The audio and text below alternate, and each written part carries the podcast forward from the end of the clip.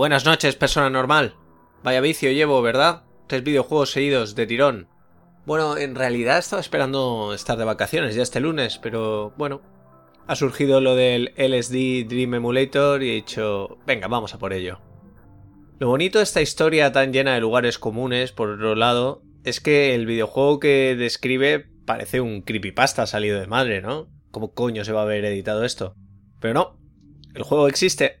Y después de comentar esta historia, hablamos un poco de él, ¿no?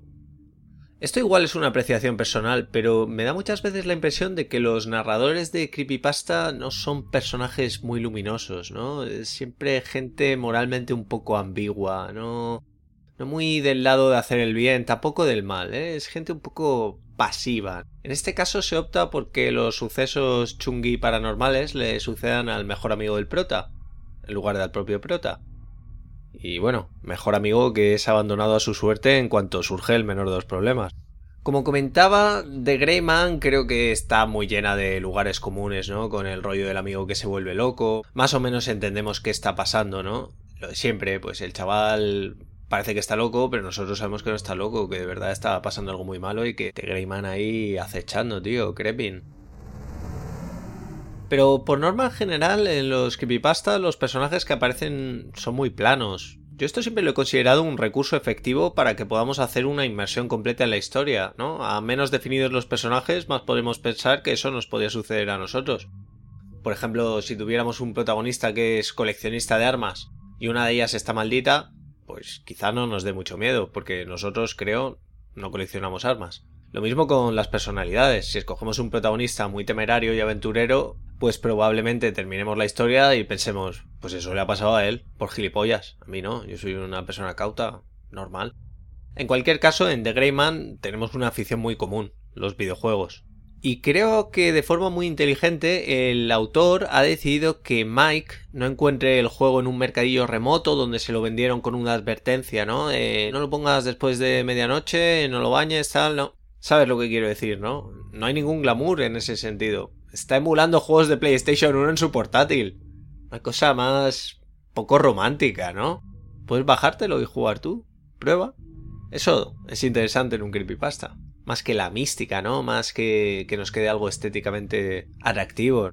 Hablaba antes de estos personajes planos, Mike es un arquetipo al fin y al cabo. Algo que siempre es apropiado en una narración corta. Pero creo que con cuatro pinceladas el autor nos hace sentir cierta ternura hacia este personaje, con lo cual su final es más trágico. Todos tenemos un amigo un poco loco que se obsesiona con cosas raras y al que acompañamos a veces en algunas de sus aventuras, ¿no?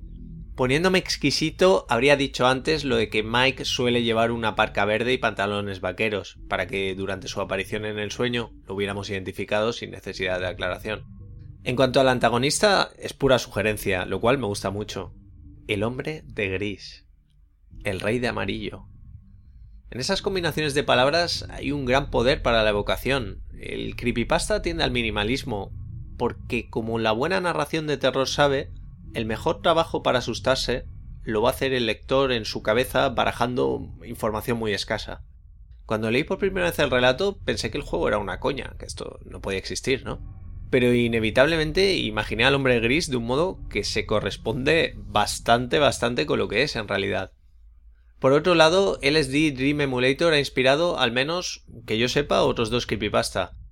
Pero la verdad es que son bastante pobres. Acaban siendo una enumeración de escenas gore que acaban apareciendo en el juego por arte de magia sin ningún significado especial.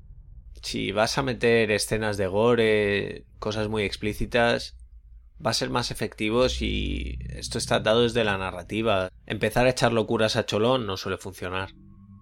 En fin, poniendo un resumen a lo que es The Greyman, no creo que aporte mucho al creepypasta de videojuegos, pero sí tiene un lugar especial en mi corazón gracias al personaje de Mike. La conclusión de la historia es un poco rara, aunque a la vez sugerente. Algunas personas se van a quedar atrás en la vida o directamente van a morir por culpa de fuerzas que escapan a nuestro control. En este caso, fuerzas virtuales y demoníacas, y japonesas, claro. Y otro motivo por el cual al final me acaba gustando más la historia es porque me ha descubierto una de esas cosas que parecen un accidente. LSD Dream Emulator, un juego de PlayStation 1 desarrollado y lanzado por Asmic Ace Entertainment, en el que básicamente vagas por escenarios surrealistas.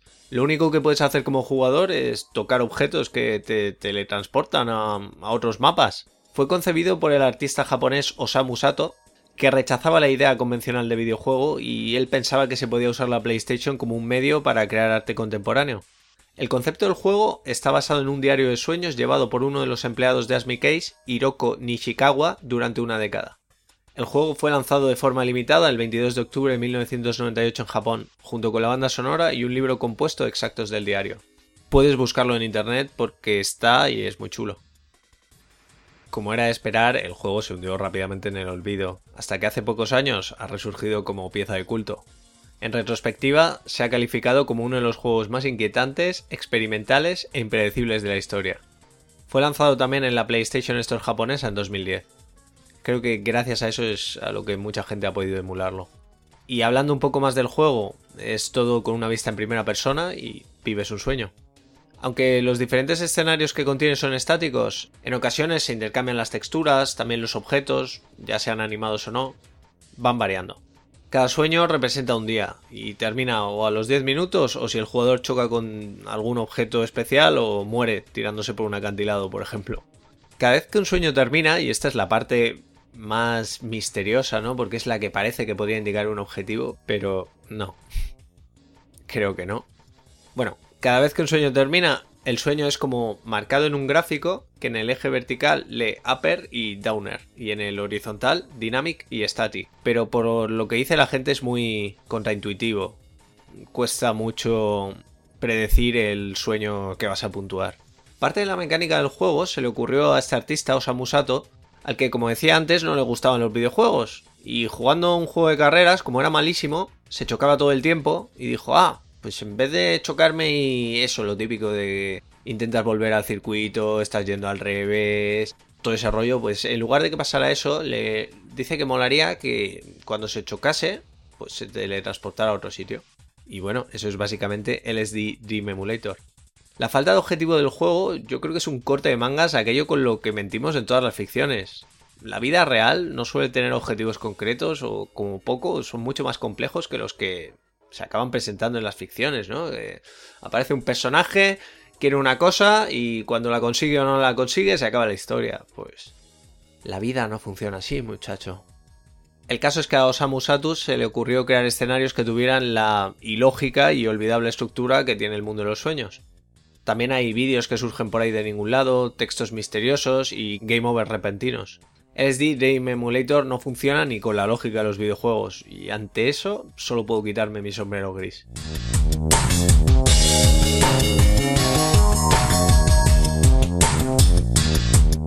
La banda sonora también ha dado mucho que hablar, puesto que Sato también es músico, compuso la banda sonora con samples para crear hasta 500 patrones distintos.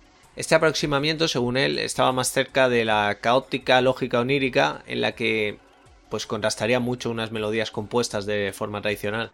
Se sintió muy influido por el sello inglés Warp, que entre otras cosas nos trajo Afex Twin y Boss of Canada, y se nota mogollón. Esto podría ser un disco de Afex Twin cuando Afex Twin era bueno, perfectamente. Lo de LSD durante el juego tiene varios significados, como In Life de Sensuous Dream, In Limbo de Silent Dream, etc. Y aunque Sato esperaba lanzarlo en Occidente como otro juego que ya había lanzado, pues esto no sucedió porque el juego vendió muy pocas copias y las pocas que quedan pues eh, valen una millonada ahora mismo, igual que las de Pale Luna. Aún así, Sato logró sacar un doble CD de la banda sonora con remixes de diversos artistas. En resumen, LSD Dream Emulator es una de esas cosas inclasificables absolutamente ajenas a todo y a la vez imposible que hubieran salido de otro lugar que no fuera el Japón de los 90. Al margen ya de lo divertido que pueda ser o no como videojuego, me alegra existir en el mismo mundo en que alguien tuvo esta loca idea y fue capaz de lanzarla, aunque fuera para recibir el estatus de culto que se merece con una década de retraso.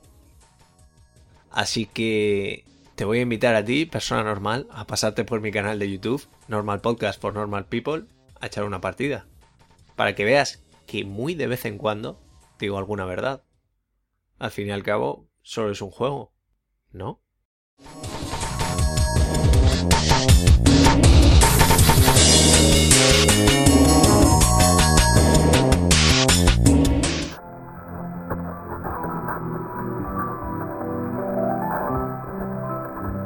Soy Snaf, y esto que acabas de escuchar ha sido otro capítulo de Normal Podcast for Normal People.